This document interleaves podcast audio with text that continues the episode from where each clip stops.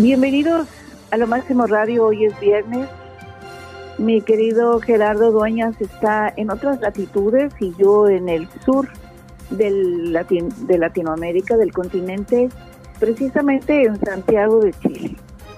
Y bueno, hoy va a ser un día muy especial porque tenemos una cena eh, con familiares, mis primas hermanas, sus esposos, etcétera. Pero pues hay que hacer el programa, mi querido Gerardo. Es viernes, el cuerpo lo sabe y pues hay que mover el bote, ¿o no? Así es, mi querida Yalante. Bueno, bienvenida una vez más. Esperemos que te la estés pasando muy bien por aquellos terrenos y nosotros seguimos acá al pie de cañón. Asimismo, saludamos a toda la gente que nos, sigue, nos sigue perdón, a través de las redes sociales y a través pues, de, esta, de este podcast que hacemos con mucho cariño para todos ustedes. Y tenemos mucha información. El show debe de continuar a pesar de que te andas vacacionando y andas de vaga. No, fíjate que no son vacaciones del todo, porque también estoy buscando posibilidades para mis agrupaciones que los toquen en la radio, a mis artistas con los que yo trabajo, el grupo Patrón, los Sandoval, etcétera, este Gallito Aquino, qué sé yo, ¿no? Entonces, sí estamos haciendo labor de relaciones públicas y demás, es trabajo también eh, obviamente yo y mi esposo estamos separados físicamente en este país, qué curioso, ¿no? Y pues él tiene su familia, yo tengo la mía, y pues ni modo, o sea, no, no nos podemos partir en dos, entonces cada quien para su casa. Está, entretenido esto. Así es. Pero bueno, te cuento que eh, eh, te cuento que me he enterado de muchísimas cosas, entre, entre otras que Lindsay Loja está embarazada, ¿ok? y la otra es que la señora Silvia Pinal ya no regresa a los escenarios después de Caperucita Roja, tantas críticas en las que la llevaron al teatro. Muchísima gente se molestó. Creo que incluso tú y yo lo comentamos en este programa porque pues eh, que, ya no deberían de sacarla, que ya mejor se quedara en su casa, etcétera, etcétera. Entonces el hijo habló con sus hermanas, con Alejandra y con Silvia, y que llegaron a un acuerdo, por fin llegan a un acuerdo los tres, en el que la mamá pues ya no debe de trabajar. Ah, obviamente este, él lo tomó como una agresión, dice que para que nadie le moleste, para, que para que nadie le moleste, yo creo que esas palabras están de más. Lo que nos molestó quizás algunos es de que la señora debe de descansar, debe de, descansar con dignidad porque ha sido una gran, gran estrella mexicana, es una diva, ¿verdad? Y tiene 91 años de edad y yo creo que ya, pues ya pagó factura, que no. Eh, no es que no la queramos ver actuar, pero para ello podemos, eh, no sé, ver un, el canal de la televisión en blanco y negro. Ahí en Estados Unidos es el canal 22, yo no sé qué canal sea el tuyo. Y entonces... Eh, del cine del recuerdo y todo ese rollo, ¿no? Tan excelente actriz, tan excelente, como que para que la pongan a trabajar, eso sí lo dije yo y creo que lo dijiste tú también. ¿O no te acuerdas de eso? Sí, sí, sí me acuerdo. De hecho, hace como unos 15 días, si no mal recuerdo, 20 días, eh, suscitó un, pues un drama ahí dentro de la familia que el hijo y la, y la esposa del hijo, o sea, la nuera de Silvia Pinal, este, saquearon unos cuadros de la casa de Silvia y, resulta ser, bueno, la historia estuvo en que la, nuera, la esposa de, Enrique, este, se asoció con otra persona en una compañía donde iban a fundir plata y oro. Entonces, eh, como la señora ya está muy mayor, ellos comenzaron pues a limpiar ciertas casas, ciertas cosas de la casa, ciertos cuartos, y ellos en su casa, en la mansión de Silvia Pinal, tienen un sótano donde hay, pues ya te imaginarás qué, qué tantos recuerdos y qué tantos premios y cosas tiene, la señora. Y se encontraron una caja donde había pues esclavas, había eh, anillos, había collares, había ciertas cosas eh, de, mucho valor y mucho oro y este y la sacaron, sacaron eso Inclusive cuando sacaron esa caja para disque fundirla, este, hicieron el comentario de que la señora tiene cuadros de artistas como Diego Rivera, como este Picasso, como varios cuadros que son legítimos y comentaron de que iban a quitar un cuadro muy grande de la sala de, la de Silvia Pinal lo iban a quitar para supuestamente darle una limpieza. En esos dos, tres días que lo iban a sacar, iban a hacer una réplica, iban a poner una réplica y se iban a quedar con el original y iban a, a vender en el mercado negro.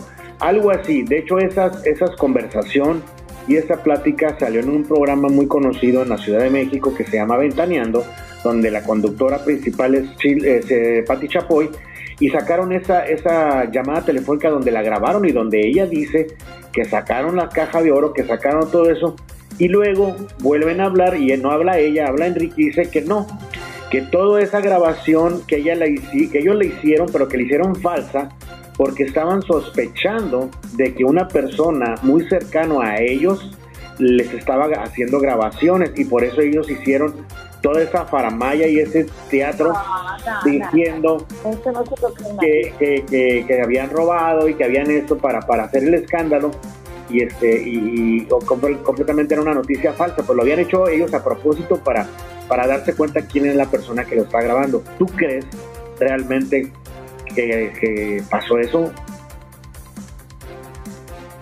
Creo que no.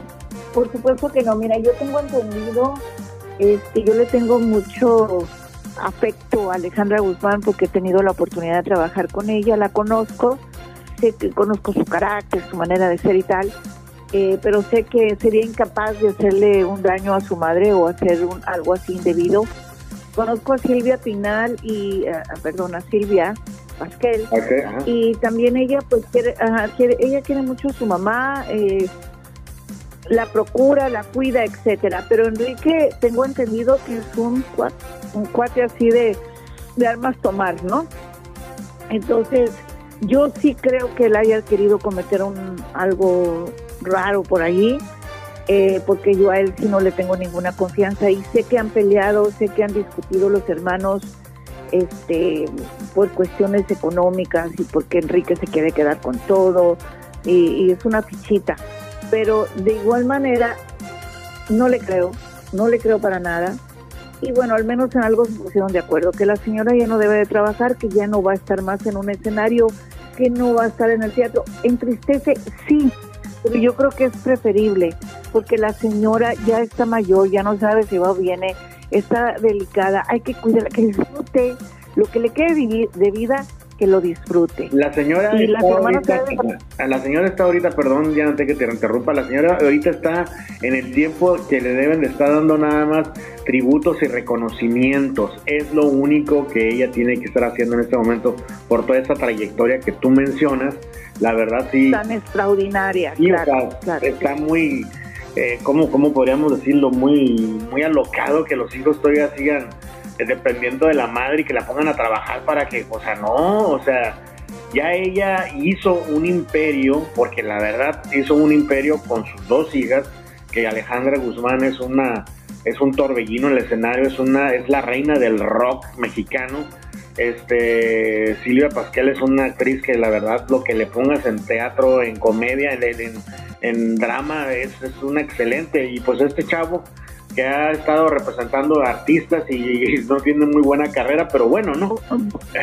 No tiene carreras, eh, eh, bueno para nada, o sea, una persona totalmente nefasta, de manera que, que sí tengo entendido que el señor, o sea, no lo conozco ni lo quiero conocer sinceramente, pero sí, sí lo creo capaz de hacer algo así y qué tristeza tan más grande, ¿no? Sinceramente, pero bueno, al menos, como te vuelvo a repetir, están de acuerdo en esto, en que la señora eh, ya no esté más en el escenario y obviamente a ella le ha de causar este, tristeza porque toda su vida ha trabajado, eh, tiene una tiene toda una vida trabajando desde muy jovencita, desde chica prácticamente, entonces imagínate, ¿no? Decir, ya no voy a trabajar, es duro pero vaya, al menos que descanse, que disfrute, que vea la tele, que lea, que le lean, que le escriban, que lo que quieras. Como tú dices, que le rindan homenajes y tal. Para eso está la señora. Y bueno, oye, eh, pues me perdí, fíjate nada más, mi querido Jera, con mucha tristeza que me perdí por primera vez, eh, pues la premiación de la academia, ¿verdad? Y yo siempre he estado, me gusta muchísimo excepto el año pasado, obviamente. Pero yo creo que los Óscares es una de es una de las de, la, de los reconocimientos y entrega más importante e interesante en Hollywood, de manera que pues este domingo 12 de marzo yo me lo perdí con el Teatro Dolby como siempre y sé además de que lo que yo estaba viajando durante ese momento mi hijo el menor me dijo, pero ¿cómo que te vas? Te vas a perder los Oscars, mamá. ¿No? Y a él, eh, yo no me lo voy a perder, lo voy a ver todo. Ojalá y lo haya grabado. Eh, estuve viendo por aquí, por allá, leyendo, eh, intentando este, ver las noticias. Sé que tú sí lo viste, que tú sí lo viviste. ¿Qué piensas? ¿Cómo, cómo te sentiste? Mira, pues esta edición, que es la número 95, que me tocó vivirla, este, voy a hacer un pequeño paréntesis antes de, hacer mis comentarios al respecto. Durante, no sé, yo creo que tengo conocimiento unos 10 años, 15 años que estoy siguiendo año con año la entrega de los Óscares y 15, 20 años atrás esta, estos premios han ido decayendo decayendo en categorías, decayendo en prestigio, lo mismo que está pasando con los Grammys. Eh, es este lo mismo, exactamente. Han estado decayendo, han estado siendo más flojos, han estado siendo más, más sin interés, se premian a cosas que no se deben de premiar, como que hay payola, hay interés, no sé. Pero fíjate que esta edición número 95, yo creo que regresó a la calidad que debe de tener este tipo de premios a, darle la importancia que debe tener este tan, tan grande galardón para las personas que están dentro del cine, eh, los que están dentro del entretenimiento respecto a esto. Este, me gustó mucho, eh, fue una de las, de las eh, ediciones que le hicieron caso al público, porque el público decía, bueno, nada más vemos los Óscares y, y duran una hora los Óscares y se premia a 6, 10 premios, 8 premios, cuando muchos los más importantes o los más de glamour y tan tan. Y esta ocasión se regresó a los inicios, se premiaron en vivo las 25 categorías que los premios da, eh, que, los premios, ¿cómo se llama? Son, son galardonados. Duró acerca de tres... Lo que otorga, lo que, lo que otorga la, academia, en este, esta ceremonia. claro. Duró... Son, este, eh, perdón. yo creo que... Te escucho. Perdón. No, lo que, lo que me llamó la atención, efectivamente, es de que no solamente eh, parece ser que sí pudieron este premiar las diferentes películas, eh, pero hay, hay algo que brilló y me gustó muchísimo. Y eso fue que todo el mundo estaba en contra de la discriminación, ¿no? Eh, yo creo que eh, lo, tuvo otra perspectiva y fue como una premiación sin tantos conflictos, y no estoy hablando de la cachetada, eso es lo de menos, ¿eh? Pero a mí no me gusta, por ejemplo, me gusta el sentido del humor y me encanta, pero yo creo que cuando llegan a faltar al respeto ya no es sentido del humor, ya no es sarcasmo, ya lo que es es una falta de respeto. Entonces, eh, yo sé que Chris Rock habló últimamente y, dijo que amaba a Smith, pero que, que no lo perdonaba prácticamente, ¿no? Mm. Y, lo, y volvió otra vez a sacar ámpulas y volvió a, ponerle sal a la herida. Entonces, que no era necesario, y la verdad, este, yo creo que, que Smith es un ser humano que tiene, que también merece todo el respeto del mundo. Y luego también habló mal Chris que, que cuando su esposa lo, lo este le puso los cuernos con el amigo de su hijo, etcétera, etcétera. Yo creo que eso está de más, qué de mal gusto hablar de una persona, de una mujer, si puso los cuernos o no, eso es cosa de ella y, y, es cosa de ellos, ¿no? ¿qué, ¿Qué le importa al Chris Rock con quién se acostó o no se acostó la señora, ¿no? Entonces, eh, en otras palabras le dijo cornudo y tal. A mí me parece que Chris Rock es de un mal gusto espantoso y sinceramente yo no apruebo lo que él hizo. Tampoco apruebo lo que hizo Steve, pero vaya, se equivocó. Se equivocó, lo admitió, pidió perdón. Entonces, si el otro no quiere admitir las disculpas, pues problema de él. punto. No tenía por qué hablar más de la señora ni sacar a colación los cuernos de nadie. O sea, qué, qué, mal estuvo eso. Pero una de las cosas que sí me di cuenta en los premios, que me llamó mucho la atención, fue unos listones azules, ¿no? Que lo hicieron casi todos los famosos, entre ellos, obviamente, cuando vi la fotografía de, de, de Guillermo, que para mí representa un orgullo porque ya va para su tercer Oscar, ¿no? Y, y, por ser mexicana y él ser mexicano, etcétera, pues te sientes de orgullo por un tipo tan genial, tan este, simpático, tan buena gente. O sea, Guillermo reúne todas las cualidades del planeta. A mí en lo personal me cae muy bien, he tenido la oportunidad de entrevistarlo y, y es una, es una, es un tipazo, ¿no? Entonces a mí cuando me enteré de que Guillermo había ganado su tercer Oscar, casi bailo el jarabe tapatío ahí en el, en el, este, ¿cómo se llama? En el aeropuerto de, de Miami. Pero me llamó mucho la atención de su fotografía con un listón azul. Y dije, ¿qué quiere decir eso? Y luego me di cuenta que muchísimos traían ese, ese listoncito. Bueno, pues fíjate que eh, lo que significa es muy interesante porque un comunicado del Alto Comisionado de las Naciones Unidas para los Refugiados señaló que aquellos que usaron los listones este domingo azules lo hicieron para enviar un, poderoso mensaje visual.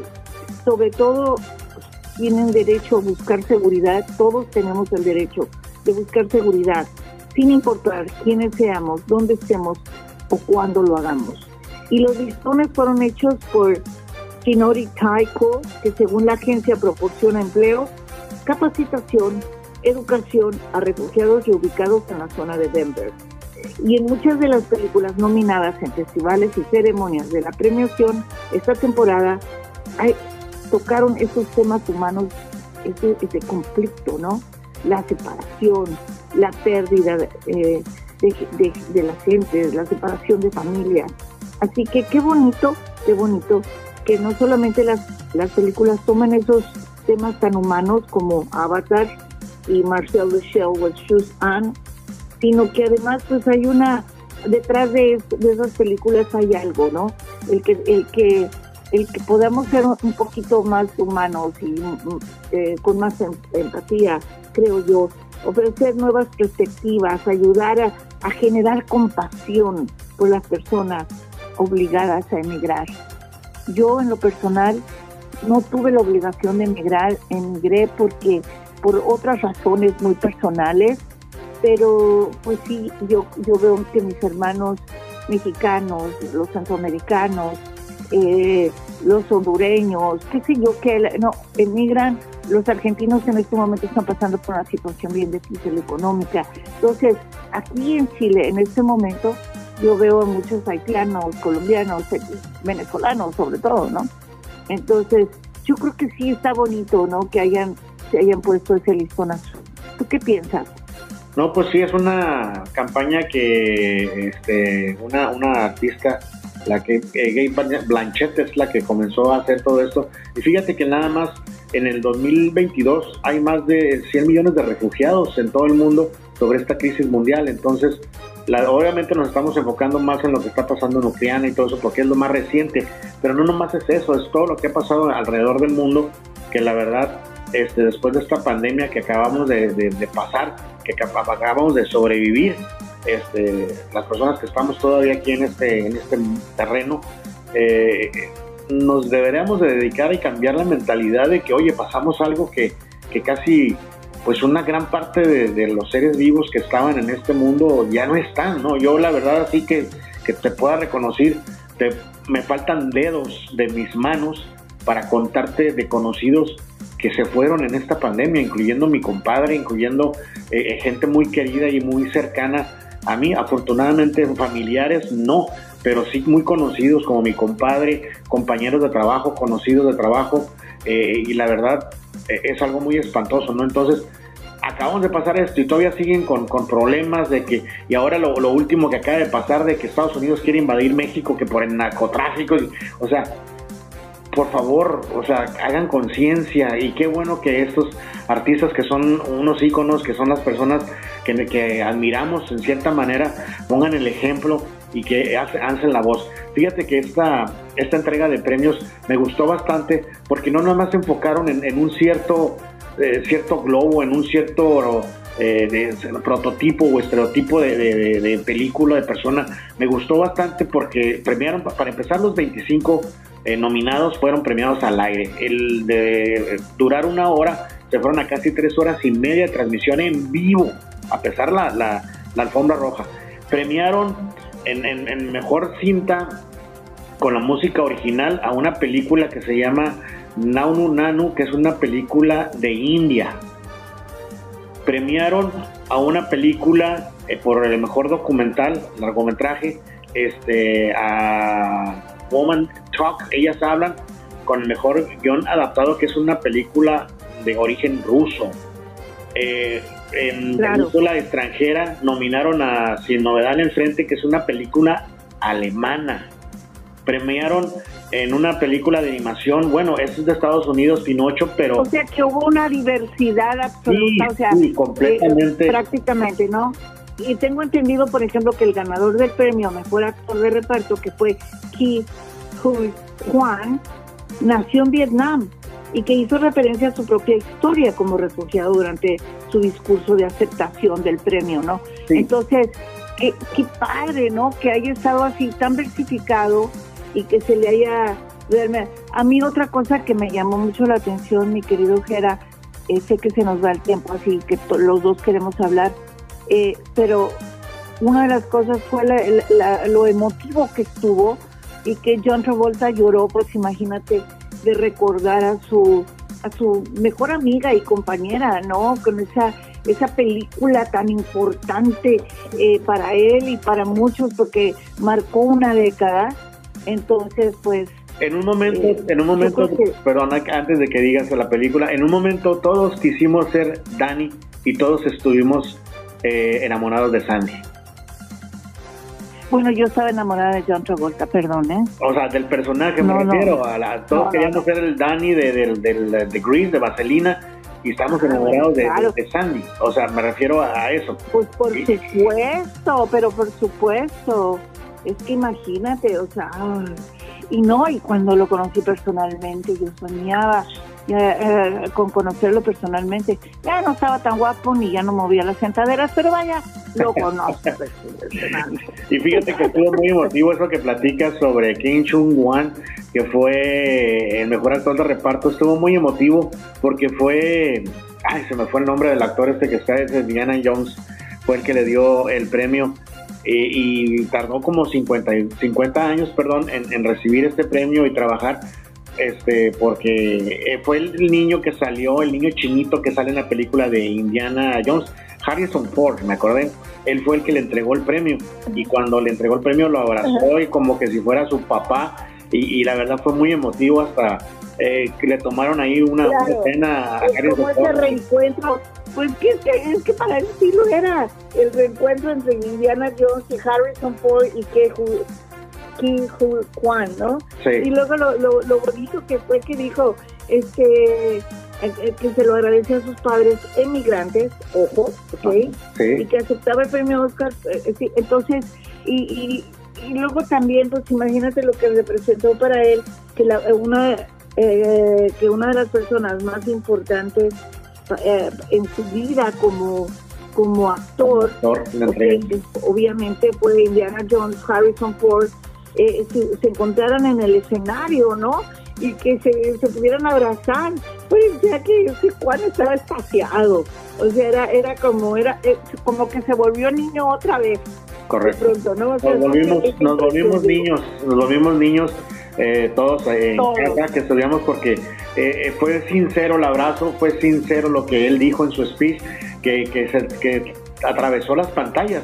Estábamos nosotros aquí viéndolo en, en casa tu casa y, de repente sí se sintió el desnudito en la garganta, ¿no? De, lo que dijo, pero el, uno, de los speech, uno de los speech más esperados fue el de Brendan Fleischer, que ganó como mejor actor por la película de la ballena, de Whale, donde hace él el papel de un maestro que se retira y, pierde ciertos eh, privilegios, su divorcio y todo eso, y comienza él a, comer, a comer, a comer, a poner de desesperación, de no sé qué, y, la verdad eh, es un actorazo después también de que regresa en, sus, de su carrera después de haber tenido películas tan exitosas como Al Diablo con el Diablo, tener la, película de, de Joy in the Jungle, eh, tiene, tiene varias, varias películas, eh, La momia, este, varias películas muy, muy divertidas y, muy taquilleras.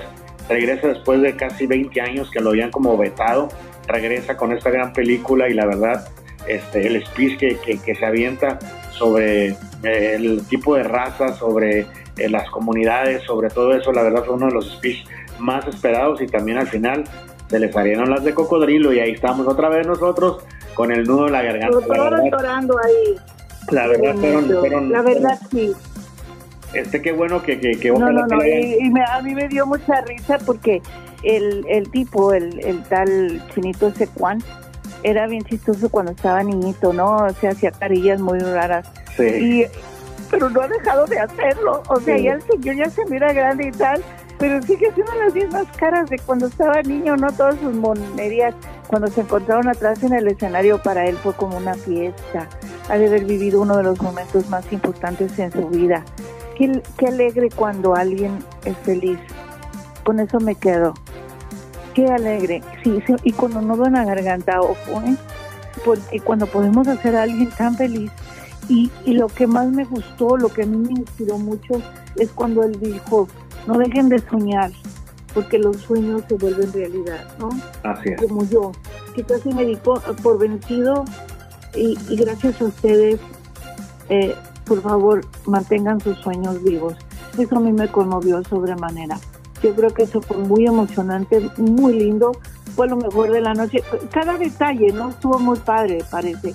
Me la perdí, pero lo viví igual, porque he visto muchos reportajes y cosas y fotos y esto eh, para poder conversar contigo el día de hoy y la verdad sí tienes toda la razón. Yo creo que lo que nos hizo vivir Juan arriba del escenario por, eh, en fin, ¿no? esos aplausos, esos momentos, esos abrazos, esas lágrimas, son inolvidables, definitivamente. Con eso nos quedamos. qué bueno, qué bueno. Con, eso, nos quedamos, mi querido. No dejen de Claro que sí no dejen de soñar. Y mi amor, te mando un abrazo muy fuerte. Yo también estoy soñando todavía porque vine a ver a mi familia. Tú sabes que voy a tener una cirugía de corazón. Entonces vine a ver a mi familia. Yo en lo personal no, a la, porque pues me, me quiero despedir de, mi de mis tías por si algo me llega a pasar y de mis primas hermanas a las que quiero tanto. Yo no tuve hermanos, de manera que para mí ellas son como mis hermanas. Y y pues al menos ver los paisajes. Ayer estuve en un lugar maravilloso, eh, en la cordillera, eh, a las faldas de la cordillera de los Andes, algo mágico para mí. Estamos aquí, en el final del, eh, del continente. Un abrazo y desde aquí te mando un beso y saludos a todos en lo máximo radio.